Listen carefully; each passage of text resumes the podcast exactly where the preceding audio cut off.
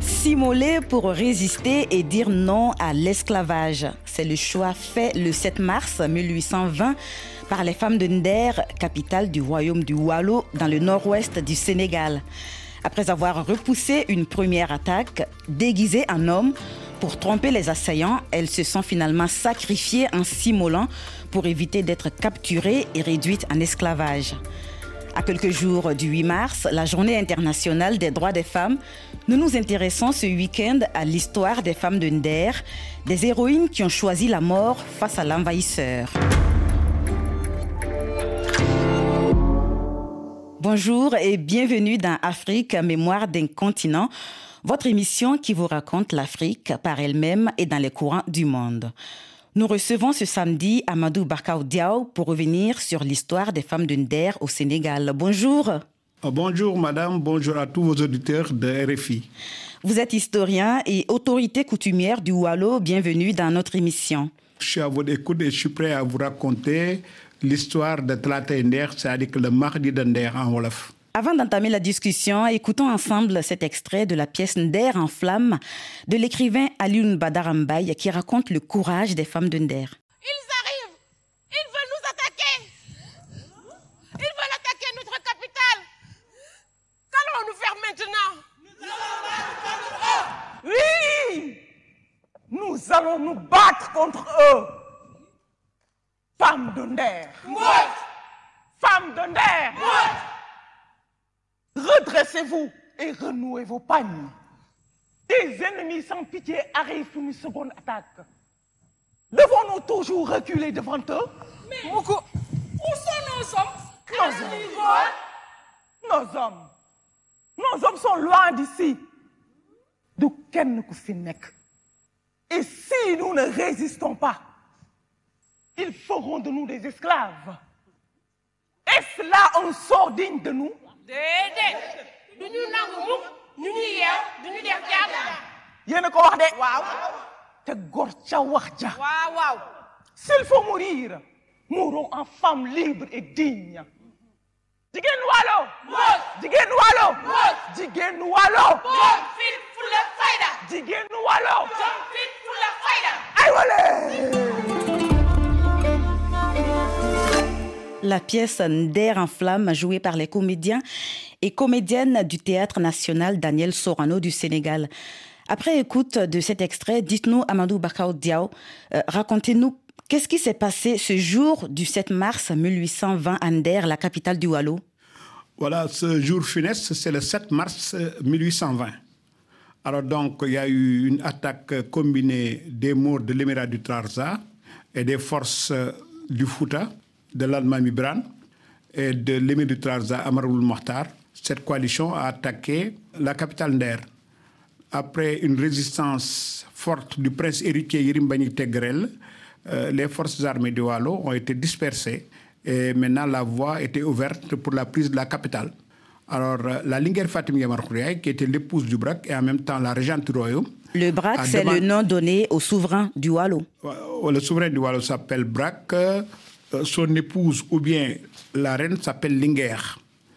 Alors la Linger Fatim Yamar Khouriaï a appelé son aide de camp et a appelé toutes les femmes et tous les hommes valides qui étaient là-bas. Ils sont pris des habits des hommes et les armes qui restaient là-bas pour mener une contre-offensive contre la coalition de Maure et de Foutanké.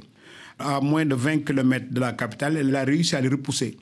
Mais on dit que avec cette victoire, les femmes ont poussé des youyous de joie, ce qui a mis la puce à l'oreille des ennemis qui ont pu voir qu'effectivement, ils étaient vaincus par des femmes. Comment elles ont pu vaincre? Elles se sont habillées en hommes. Elles avaient quoi comme arme Je reviens là-dessus. Non, elles étaient habillées en hommes, elles avaient des armes, c'est-à-dire qu'il y avait des munitions au niveau de la capitale. Et puis bon, oh, ces femmes-là sont des femmes de guerriers, donc elles sont habituées aux armes. Et en même temps aussi, il y avait des hommes qui étaient là avec elles. C'est toute la cour de la reine qui était armée, qui s'est pris les habits des hommes, qui ont pris à l'heure actuelle des turbans pour euh, se Des masquer. pantalons, des boubous. Boubou et ils ont attaqué l'armée. Mais quand ils ont attaqué l'armée, il y a une contre-offensive et ils ont réussi, la coalition, à encercler la capitale. Et qu'est-ce qui a fait croire aux morts et aux tout couleurs que les femmes avaient réussi à les vaincre et qu'ils devaient mener une seconde attaque? Qu'est-ce qui les a attirés encore une fois de plus au... Les gens disent que les femmes ont poussé des youyous de joie, des cris de joie. Ils ont poussé des cris de joie. Alors maintenant, la coalition a su que c'était une avant-garde, une armée de femmes qui les avait vaincus et ça les a un peu vexés. Et ils ont fait encore une autre offensive pour attaquer maintenant et encercler complètement la capitale d'air. Et cette fois-ci, qu'est-ce qu'il s'est passé? Qu'est-ce que les femmes quand ont ils fait? ont encerclé la capitale d'abord, quand ils sont rentrés dans la capitale, il y a eu une résistance, une violente résistance, parce que même le chef de guerre euh, tout couleur Sadegia a été tué par un coup de pilon par une femme qui s'appelait Farigay. Et il y a eu des combats au niveau des ruelles. Mais quand ils ont vu qu'ils ont été submergés, la reine Linger Fatim Yamar a demandé à une de ses suivantes, Seydane Ndiaye, pour lui dire de prendre ses deux filles, Ndate Yalla, qui seront des reines, Ndate Yalla et Ngembet, qui étaient âgées respectivement de 10 à 8 ans. On, pour les on- on- évacuer. on reviendra, on reviendra sur cet aspect-là un peu plus tard. Comment est-ce que les femmes ont décidé de s'immoler? Comment la décision a été prise? Non, la décision était très simple, c'est-à-dire qu'elles ont été encerclées. Vous imaginez une soldatesque euh, une soldatesque tout couleur encerclant une reine et sa cour, plutôt d'être captive d'être souillée, d'être violée ou bien d'être traitée, amenée en esclavage en Mauritanie. La Linguère Fatimia Markhoudaï a préféré euh, mourir. Et puis il y a une tradition aussi au niveau des souverains de la Sénégambie, des souverains Wolof. Jamais un souverain n'a été capturé. C'est-à-dire qu'au niveau de notre histoire, que ça soit dans tous les royaumes Wolof, le souverain, quand il était vaincu, il était mis à mort. Donc on ne survit pas à une défaite. C'est-à-dire qu'on ne peut pas être La Lenger euh, Khouraï Yaï, elle a euh, réuni les femmes de sa cour dans une case pour leur euh, dire ce qui allait se passer. Non, il les a réunis dans la case d'honneur. Ce qu'on appelle la case d'honneur, c'est une grande case où il y a des audiences et tout. Il a demandé à toutes les femmes de se réunir dans la case d'honneur. Ensuite, le reste de, poudre et de balles et de munitions qui restaient, il a mis ça autour de la case. Et il a demandé à toutes les femmes de se réunir. Et il y, avait aussi sa, sa belle-mère, hein, la mère du, du, du roi.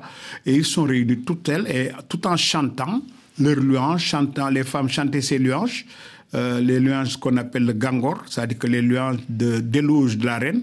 Et maintenant, ils ont mis le feu et ça a complètement explosé. Quand les hommes sont arrivés, qu'est-ce qu'il s'est passé? J'imagine les gens ont découvert le feu en air. Qu'est-ce qui s'est passé ensuite? Ensuite, il y a eu son neveu, qui était le prince Yerim Tegrel. Il est parti s'allier avec les Français, Schmalz, qui a mené là-bas un navire de guerre. Et ensuite, il les a donné des munitions et des armes. Ils ont fait une contre-offensive. Ils ont fait une contre-offensive. Ils ont traversé le fleuve et ils ont attaqué l'émir de Trarza, qui a eu plus de 150 morts parce qu'ils avaient beaucoup d'armes et de munitions.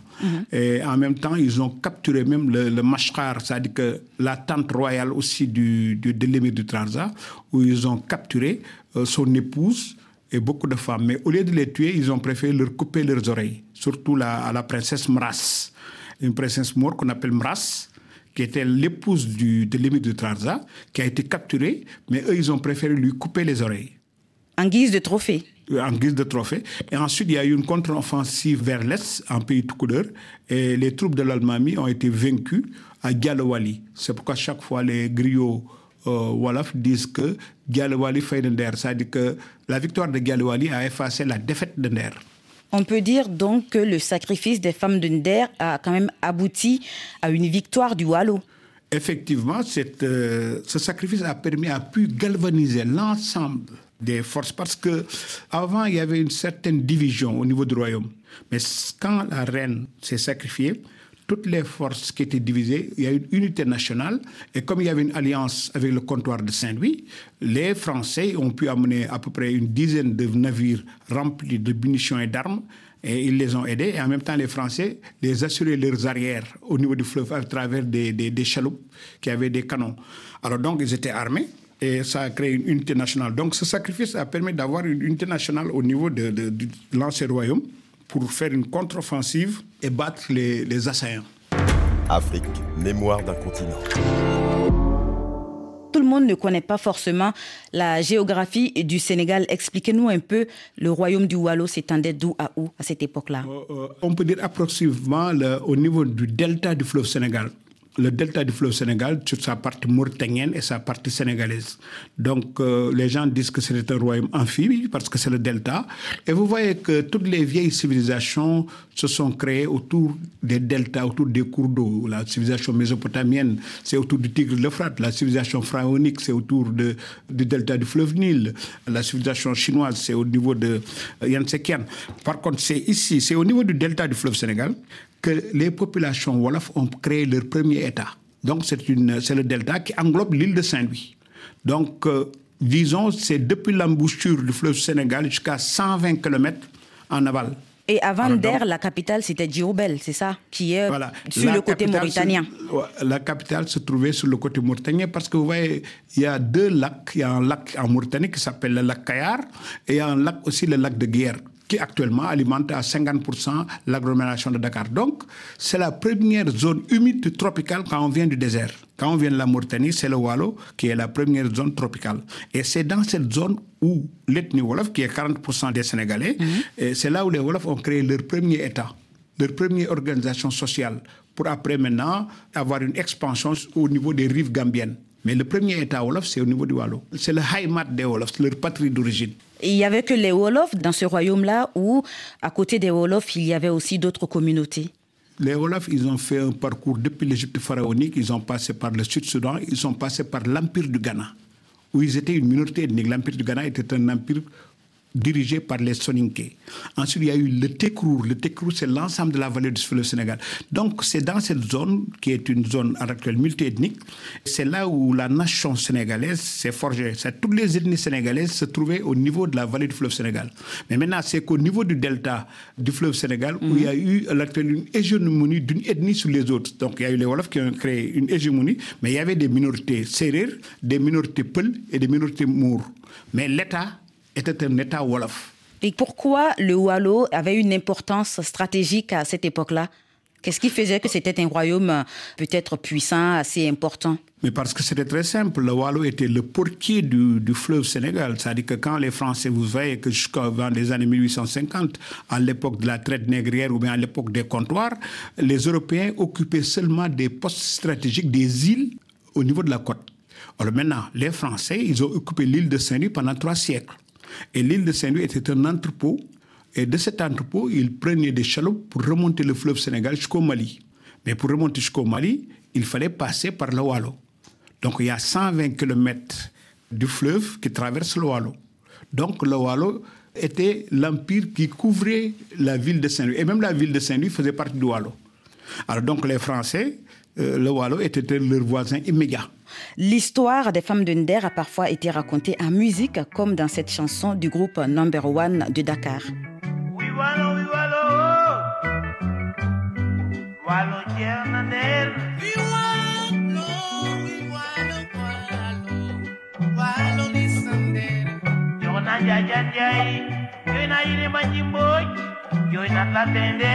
Ni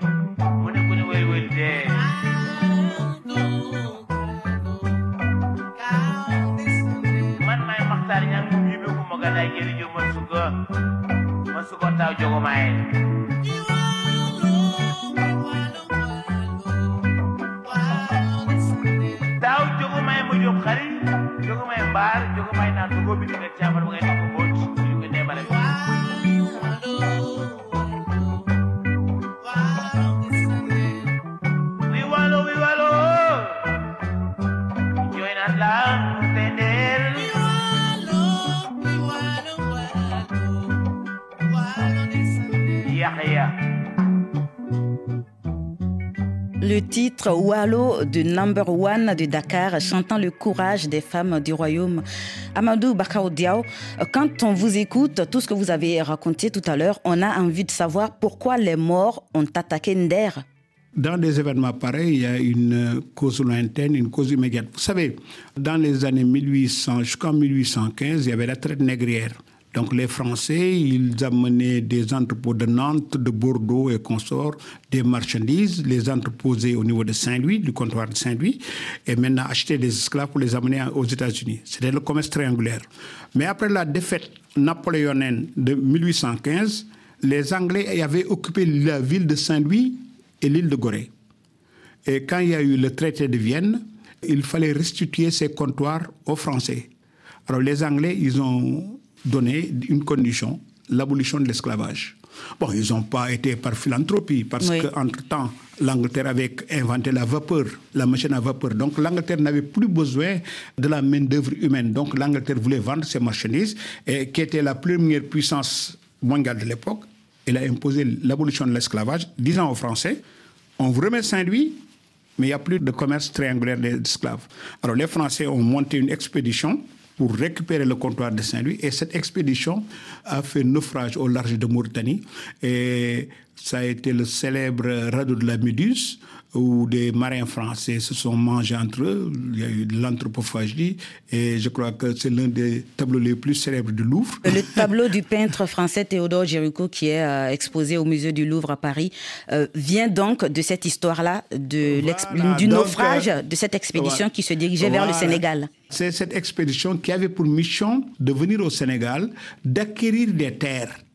Et il disait que maintenant, il ne fallait plus exporter des nègres aux Antilles, mais laisser, les nègres en Afrique pour y cultiver du coton, de l'indigo et de la canne à sucre.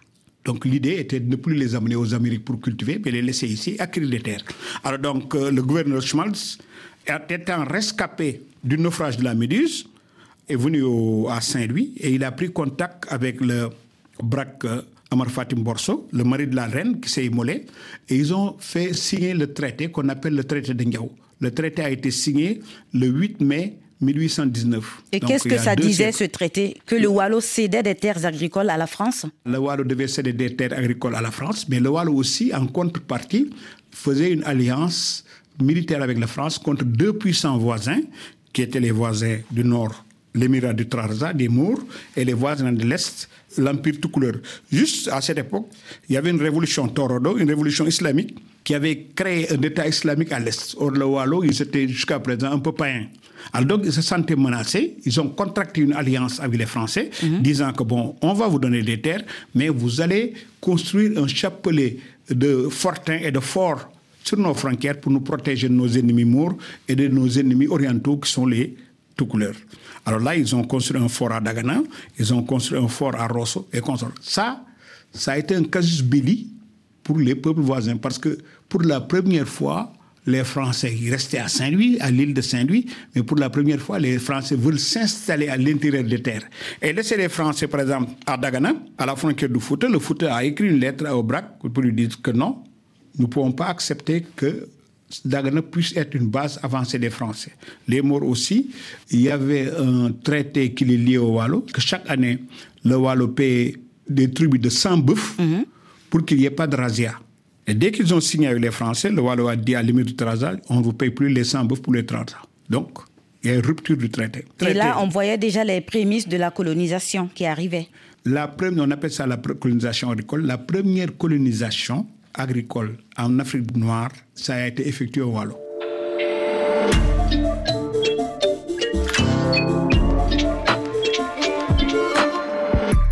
Aujourd'hui, dans Afrique, Mémoire d'un continent, nous parlons de Talata Inder, le mardi d'Inder.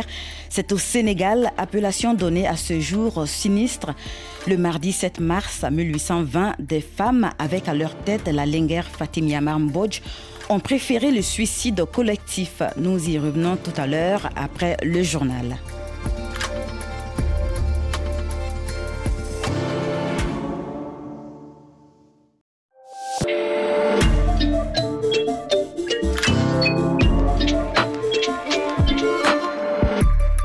Afrique, mémoire d'un continent. Benaï Traoré. Vous écoutez Afrique, mémoire d'un continent sur RFI. Avec mon invité, l'historien Amadou Bakao Diao, nous revenons ce week-end sur l'une des pages tragiques de l'histoire du royaume du Wallo au Sénégal. Des femmes, pour échapper au viol et à l'esclavage, se sont immolées le 7 mars 1820. Un sacrifice ultime, un acte de résistance face aux envahisseurs morts et tout couleur venus du Fouta voisin. Nous avons parlé en première partie d'émission des circonstances de ce fait et quelle était la place des femmes donc dans le royaume du Wallo, Amadou Bakar Diao. Vous avez parlé des femmes qui voulaient échapper au viol et à l'esclavage. Non, ça c'est comme si vous parliez des ménagères. Euh, la Yamar Oumkoudiaï était un chef d'État. Elle était chef de guerre. Elle a mené une guerre. Elle a été vaincue. Elle a préféré s'immoler les armes à la main que d'être capturée. Donc il ne faut pas la décrire comme une pauvre femme qui avait peur d'être violée, d'être Oui. capturée et consort. Donc c'était une chef de guerre qui a assumé sa défaite et assumant sa défaite. Et comme je vous l'ai dit, hein, euh, vous ne trouvez pas un pays Wolof, au niveau des quatre royaumes Wolof, un chef d'État, un damel, un bourbe capturé vivant. Non, ça n'existe pas. Le chef, quand il est battu militairement, il doit mourir. Alors donc, euh, la Ligue Fatim Yamar son mari a été blessé le 21 septembre 1819 à Tiagar.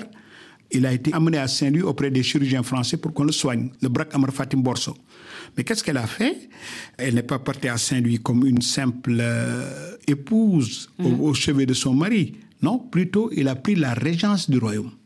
Parce qu'au niveau du Wallo, il y a un diumvirat, c'est-à-dire qu'il y a une hiérarchie. C'est-à-dire qu'il y a autant le, le roi qui est élu, mais en même temps, il y a la reine. Le roi peut disparaître, on va amener un autre roi, la reine peut rester. Donc leurs destins ne sont pas liés. C'est deux pouvoirs, un pouvoir masculin et un pouvoir féminin, qui font un diumvirat. Ils ont deux pouvoirs. Elle avait Des le même aussi- pouvoir, le même pouvoir que pouvait avoir euh, le souverain. Il y avait le souverain, mais elle était consultée à tous les grands événements du royaume. Elle avait son mot à dire. Quand le Braque a été blessé, il n'est pas mort, mais c'est elle qui a assuré la régence. Le Braque a été blessé le 21 septembre 1819. Le 15 novembre 1819, elle s'en va signer un traité militaire avec le prétendant à l'émirat du Trarza. Parce qu'au niveau du Trarza, il y avait une lutte de pouvoir. Il y avait un usurpateur qui était Quand élu, vous parlez de l'émirat du. Transar, ça c'est quelle partie? C'est un royaume voisin du Wallo? L'émirat du Trarza, c'est à partir de Nouakchott jusqu'aux rives du fleuve Sénégal. Alors, qu'est-ce qui s'est passé? Elle a signé un traité de militaire avec le prétendant au trône de l'émirat du Trarza. Donc, ce qui a irrité l'émir du Trarza, Amroul Mokhtar. Et ce traité se trouve dans les archives coloniales françaises. Ça a été co-signé par le gouverneur Schmalz, qui a été témoin. Et sur le traité, vous pouvez voir le document qui se trouve dans les archives françaises. Et là, elle écrit carrément, nous, les chefs du royaume du Wallo, elle écrit son nom, les chefs du royaume du Wallo signent avec le prétendant au trône du royaume de Traza. Et parmi les chefs, elle met Fatim Yamar Khoureï. Pour Donc, montrer que a- c'est elle qui dirigeait en ce moment-là. Vous avez parlé mais- tout à l'heure du Braque qui était blessé et qui était à Saint-Louis pour se soigner. C'est pendant cette absence-là qu'il y a eu l'attaque des morts et des tout couleurs et les femmes se sont immolées. Mais bien avant cela, il y a eu d'autres razzias des royaumes voisins. Non, vous voyez, dit que c'était un royaume Wolof, mais il y avait deux autres nations qui étaient assez puissantes. C'est la nation tout couleur et il y avait une révolution Torodo, la révolution Torodo de 1777, qui a enlevé le pouvoir séculier laïque qui était au Fouta pour le remplacer par un pouvoir musulman. Et ce pouvoir musulman avait une fonction de prosélytisme à l'égard des royaumes voisins. Donc, le royaume Torodo du Fouta voulait que tous les autres royaumes aux alentours puissent adopter la même ligne politique islamiste qu'eux. Il y a aussi des Mortrarza, les Mortrarza qui étaient des morts du désert, mais que les Français, et les Anglais surtout, pendant tout le XVIIIe siècle, ils les ont aidés pour qu'ils se rapprochent du fleuve parce qu'il y avait la gomme. Vous parlez de la gomme, la euh, gomme pour- comme produit euh, matière première. La-. En Europe, les gens avaient besoin de la gomme pour faire des produits pharmaceutiques, pour leurs habits. C'était la chose la plus chère, c'était comme du diamant. Alors donc la Mauritanie en produisait beaucoup. Maintenant, les Anglais, les Hollandais et les Français sont battus pour avoir le monopole de ce commerce. Et qu'est-ce que les Français ont fait? Ils ont tout fait pour armer, aider les Maures pour qu'ils se rapprochent du fleuve, pour qu'ils amènent leur cargaison près du fleuve, et eux, ils vont l'acheter. Alors là, pour le faire aussi, il fallait que ça affaiblisse les peuples noirs voisins. On comprend par tout ça qu'il y avait, euh, bien avant euh, l'événement du 7 mars 1820, il y avait déjà des conflits entre les différents royaumes. Il y a une ligne de fracture euh, qui va de Dakar jusqu'en Érythrée. Cette ligne de fracture, c'est c'est le monde arabo-berbère et le monde euh, négro-musulman. Donc, euh, ils ont échangé, cohabité, échangé point de vue civilisationnel, mais des fois aussi, il y avait des heurts, des confrontations. Est-ce que dans ce système de caste-là, il y a des places spécifiques pour les femmes? On a vu que la, la Linguère Kourayai, elle, elle était euh, une chef de guerre. C'est pour ça qu'elle a pu prendre cette décision avec sa cour royale de femmes de Simolé. Est-ce qu'il y avait une place spéciale pour les femmes dans ces différentes castes-là? Jusqu'à présent, au niveau de la société Wolof, malgré le patriarcat, malgré l'islam, le fondement de la société Wolof, c'est la ligue matrinaire. On appelle ça men. C'est-à-dire qu'on est ce qu'on est de par sa mère. C'est-à-dire que sa fonction sociale, l'ordre à laquelle on appartient, dépend de votre mère. Et même les Wolof, dans leur état civil, tu as un nom, un prénom, mais ensuite, en tant qu'homme, on donne un prénom et on donne le prénom de ta mère. Donc tu portes ton prénom et celui de ta mère. Donc ce sont les femmes qui anoublissent. C'est-à-dire que pour être prince, il faut être fils de la ligueur telle. Donc il fallait appartenir à une lignée matrilinéaire. Donc les femmes qui étaient chefs de cette lignée étaient très puissantes. Donc c'est elles qui géraient tous les biens de la lignée, les terres, les esclaves, le capital, tout. Donc la femme était très puissante. Ensuite, dans notre société, la femme avait un rôle de partenariat avec l'homme. Je vous ai dit que le Wallo était un triumvirat, c'était une hiérarchie. Donc il n'y avait pas un pouvoir masculin, mais il y avait un pouvoir masculin associé à un pouvoir féminin. féminin. Et est-ce que le suicide collectif euh, des femmes de Nder, ça vient de là, de ce pouvoir-là que ces femmes-là avaient dans le royaume? Avant la Linguère Fatim Yamar il y a une autre Linguère qui s'appelle euh, Linguère Gambourguel. Dans le royaume voisin du Wallo, au niveau du Cayor, il y avait la Linguère euh, Yassine Bouboufal. Bouboufal qui a été Linguère. Euh, maintenant, au décès de son fils, il y a eu son neveu qui est nommé roi.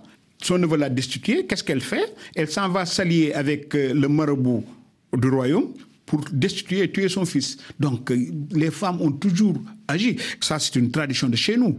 Même euh, actuellement, au niveau du Sénégal, si vous voyez au niveau de nos responsables euh, politiques, les femmes qui sont originaires du Wallo sont des femmes qui sont des chefs de parti, des responsables politiques. Comme par exemple, le Parti socialiste est dirigé par une femme, Amita Mbengue Ndiaye, qui est originaire Wallo. Je peux vous montrer au moins une dizaine de femmes qui sont originaires Wallo, qui ont gardé cette tradition de dépasser le genre de ne pas être confiné à la fonction féminine. Hamadou Bakhaoudiaou, nous sommes ensemble pour parler de l'histoire des femmes de Nder. Ce jour-là, ce jour euh, fatidique où elles se sont immolées, si l'histoire de ces femmes a pu être connue aujourd'hui, c'est que Fatim Yamar Mbodj, qui était à la tête euh, de ces femmes, a fait échapper ses deux filles, Ndjembet Mbodj et Ndateyala. Pourquoi a-t-elle fait cela en plus du fait qu'elle voulait que ça soit connu? Est-ce qu'il y a eu d'autres euh, raisons? Ça montre qu'elle euh, ne voulait pas le martyr. Ça montre qu'il n'y avait rien de religieux pour elle. Ça montre qu'autant elle s'est suicidée, autant elle tenait à la postérité. Donc elle ne s'est pas tuée avec ses deux filles. Qu'elle a demandé à Seydane Awanyay d'évacuer ses deux filles. Seydane Awandiaï, c'est qui? C'est une tante? C'est qui? Non, non, non, c'est l'une des suivantes de la reine qui était en grossesse. Il lui a demandé d'aller avec les filles pour qu'elle, en tant qu'adulte, elle puisse raconter. Et en même temps aussi que ses enfants puissent la survivre. Elle les a amenés à leur tante paternelle à Ndikou Fatim Borso à Rome. Et maintenant, Seydane a raconté, a raconté l'histoire et beaucoup d'autres gens qui ont raconté l'histoire. Et puis maintenant, des gens parlent beaucoup de Fatim Yamar mais il y a une vingtaine, une trentaine de femmes qui ont été tués, dont on connaît les noms. Il y a eu les euh, Farigaï, les Aombo, les Barkga, Bark. Donc il y a beaucoup de familles, Walo Walo, qui, euh, lors des cérémonies familiales, pour les griots, pour les glorifier, leur dire que bon, tu as eu tel ancêtre qui a, qui a disparu en air. Alors donc tout le monde connaît l'histoire et chaque famille est concernée. Que s'est-il passé ensuite? Est-ce que le Wallo s'est réconcilié avec les royaumes voisins après le sacrifice des femmes de Nder? Voilà les deux protagonistes. Les deux protagonistes étaient l'émir de Trarza, Amaroul Makhtar. Il y avait Fatim Yamar Khouriaï. Et qu'est-ce qui s'est passé? Fatim Yamar Khouriaï a laissé deux filles, Ndate Yalla et Linger Ndiembet. Les deux filles dont on parlait tout à l'heure Voilà. Maintenant, la Linger euh, Ndiembet, le 18 juin 1833, elle a été donnée en mariage, elle s'est mariée elle-même avec l'émir de Trarza. Donc, Mohamed Al-Habib, le fils de l'émir qui avait attaqué Nder, a épousé la femme qui s'est immolée. L'une des filles Oui. de la femme qui s'est immolée. Voilà, Ngembet. On appelle ça Ngembet Fatim Yamar Khouriaï. Ngembet, la fille de Fatim Yamar Khouriaï, a été épousée par Mohamed Al-Habib Ould Amar Mokhtar. Mohamed Al-Habib, le fils de. Et ils ont eu un fils. Et tout ça, c'était des actions qui avaient pour but de ramener la paix entre le Wallo et ses royaumes voisins. C'est-à-dire que maintenant, il y a eu un renversement d'alliance. Le Walla a dit que bon, maintenant, nous, nous préférons nous allier avec le Trarza pour qu'on puisse à l'heure actuelle augmenter les coutumes, les droits de navigation des Français. On va contrôler le fleuve. Qu'est-ce qu'on va faire? On va contracter un mariage entre l'émir du Trarza, Mohamed El Habib, et la reine Ngembet. Et dès que ce mariage a eu lieu, c'est ce que les Français ont fait. Les Français ont écrit qu'il faut que ce mariage cesse. Et les Français ont fait remonter sur le fleuve Sénégal une dizaine de flottilles armées de canons et ils ont brûlé tous les villages Wallo Wallo. Ils les ont tous brûlés et ils ont brûlé tous les villages Wallo Wallo et il y a eu après un traité et les Français ont demandé que un fils issu de cette union ne puisse pas régner au Wallo. Parce qu'ils avaient peur que les deux royaumes puissent se confédérer contre eux. Et ça, c'est une autre histoire qui vaut euh, une autre émission à part entière. Pour rappel, l'histoire de ces femmes inspire encore la jeune génération au Sénégal, notamment dans la musique. Écoutons ensemble Talata Inder de la chanteuse sénégalaise Marima.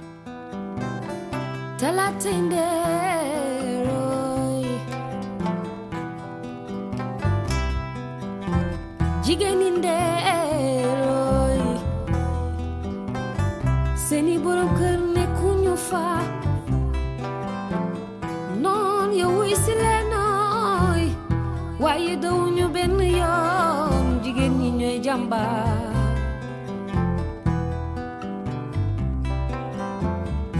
seeni ngàndaay lañu boot nuru góor dawuñu benn yoon ngir sigil seeni njaboot brak nekku fa benn góor nekku fa ngir taxawu leen ñoom ñooñee jigéen ñi ñoo nduru góor jël seeni ngàndaay ngir xeexal seeni góor sigil seeni njaboot dawuñu noon ya ànd ak seen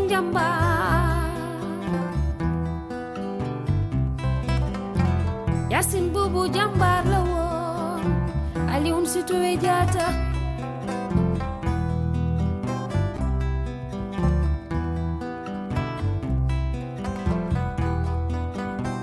jigéen ñi bañ nañ ku leen toroxal jamba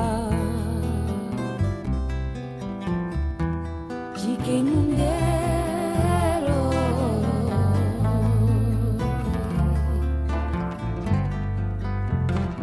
ñiño am fit bañ ku leen suufeel mu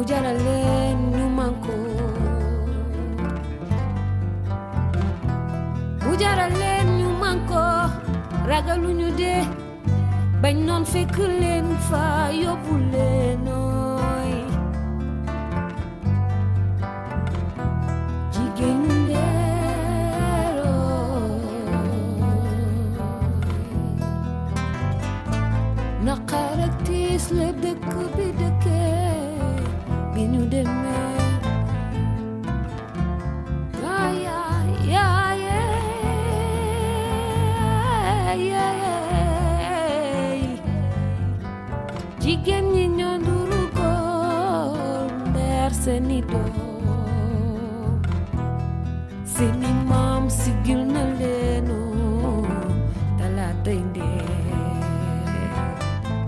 Talata Inder de Marima qui rend hommage à ces vaillantes dames qui ont préféré s'immoler que de se laisser capturer par les morts. Amadou Bakar Diaw, que reste-t-il du sacrifice des femmes de Nder aujourd'hui? On est en train de se battre pour qu'on puisse. Vous savez, les Français, ils ont laissé un château, la folie du Baron Roger à Château. On aurait bien aimé qu'au niveau de la folie du Baron Roger, qu'on puisse rassembler l'ensemble des documents sur le Wallo, parce que le Wallo est l'un des rares royaumes du Sénégal où il y a des archives coloniales de 1500 jusqu'à 1900. On a beaucoup écrit, les Français ont beaucoup écrit, alors on a besoin de rassembler l'ensemble de ces documents, les numériser et faire de Arish Atoll un jardin botanique. Ça sera dédié parce que l'histoire de Telatender, c'est l'histoire de la radeau de la Méduse, c'est l'histoire du comptoir de Saint-Louis, c'est l'histoire de la colonisation agricole, c'est l'histoire de nos relations avec l'émirat de Trarza. Et puis moi, je ne suis pas d'accord pour le mot esclavagiste. Non, non, non, non. Il y avait des relations d'État entre l'émirat du Trarza et le royaume de Wallou. C'était des questions d'État. Donc, euh, la Linger Fatim Yamar Khouriaï a contracté une alliance militaire contre une partie du Trarza. Et l'autre partie est venue brûler sa capitale. Et même euh, la femme qui chantait tout à l'heure, ils disent que voilà, euh, il y a eu des femmes qui étaient en air, leur époux était là-bas. Non, non, non, non. Fatim Yamar Khouriaï ne parlait pas en tant qu'absence époux. Son époux, Amar Fatim Borso, était blessé à Saint-Louis. Et comme une, une femme normale, elle n'est pas partie au chevet de son mari. Elle a, elle a assuré l'intérim de l'État. Elle était une femme d'État. Donc, Et- ce n'était pas une et- épouse et consort. Non, non, non. Elle Et était pour, chef et d'État. pour perpétuer leur héritage, quand même, il y a la sociologue Fatou Sossar qui a été une des premières hein, à demander que cette histoire soit enseignée et qu'elle soit connue du grand public. Et elle dit ceci Je ne suis pas contre le 8 mars, mais je dis que je ne célébrerai plus le 8 mars au Sénégal. Parce que pendant des années, j'ai demandé à l'État du Sénégal d'intégrer la date du 7 mars dans son calendrier républicain. Je trouve que les femmes de Nder se sont sacrifiées pour leur patrie et que cette symbolique est beaucoup plus puissante, mais elles ne sont pas célébrées. Euh, Qu'est-ce que vous dites par rapport à cette demande de Fatou Sossar Ma cousine a parfaitement raison. On aurait pu célébrer le 7 mars comme journée nationale de la femme du Sénégal. Maintenant, la journée du 8 mars, qui est une journée internationale. Mais voilà, on a une chance, c'est-à-dire qu'au niveau du Sénégal, malgré l'islamisation, la femme est le socle même de notre société. Et si on n'a pas des images de Fatima Yamal Khouriaï, on a des images de sa fille qui peut être une icône, c'est-à-dire que tous les pays du monde entier ont des icônes. Par exemple, en France, ils ont pu créer des icônes à travers Jeanne d'Arc. Mais ici, par exemple, au niveau du Wallo, au niveau de la capitale administrative du Wallo actuellement, il y a une statue de bronze de Ndate Yalla qui est à Dagana. Donc, euh, l'histoire des femmes de Nder doit être une histoire à l'heure actuelle qui devra fédérer l'ensemble des femmes sénégalaises pour leur montrer que l'émancipation de la femme, nous, c'est pas en 1944 que nos femmes ont commencé à voter comme en France. Donc c'est pas au niveau de l'Occident qu'on va truquer. C'est pas aussi au niveau de l'islam. Par exemple, à chaque fois j'ai des problèmes avec des prêcheurs musulmans quand ils disent que voilà, quand l'islam est venu, on enterrait vivantes les filles. Je lui dis que oui, mais il faut dire que les sémites et les arabes enterraient vivantes leurs filles, mais pas nous. Nous, on n'a jamais fait ça. Nous, les femmes avaient occupé la place centrale de notre société.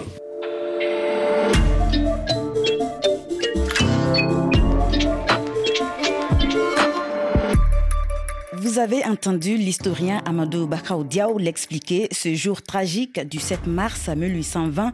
La linguère Fatim Yamar Mbodj, avant de mettre le feu dans la case où les femmes s'étaient rassemblées pour s'immoler, elle avait pris le soin d'épargner ses deux filles, Ndjembech Mbodj et Ndate Yala, ainsi que des femmes de sa cour, afin qu'elle puisse témoigner du sacrifice des femmes de Nder et qu'elles permettent de lever l'éclipse qui jette l'ombre sur une histoire africaine qu'il est encore temps de se réapproprier.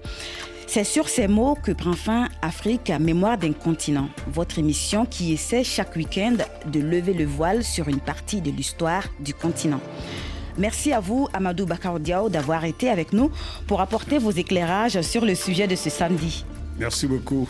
Je rappelle que vous êtes historien et autorité coutumière du Wallo. Merci à toute l'équipe d'Afrique Mémoire d'un continent, Delphine Michaud à la coordination et David Brockway à la réalisation. Elgas vous retrouve le week-end prochain pour parler de Jeanne Vial et Eslanda Robson, deux pionnières féministes du XXe siècle. En attendant, vous pouvez réécouter cette émission sur les environnements numériques de RFI www.rfi.fr et aussi sur l'application Pure Radio. Très bon week-end à vous.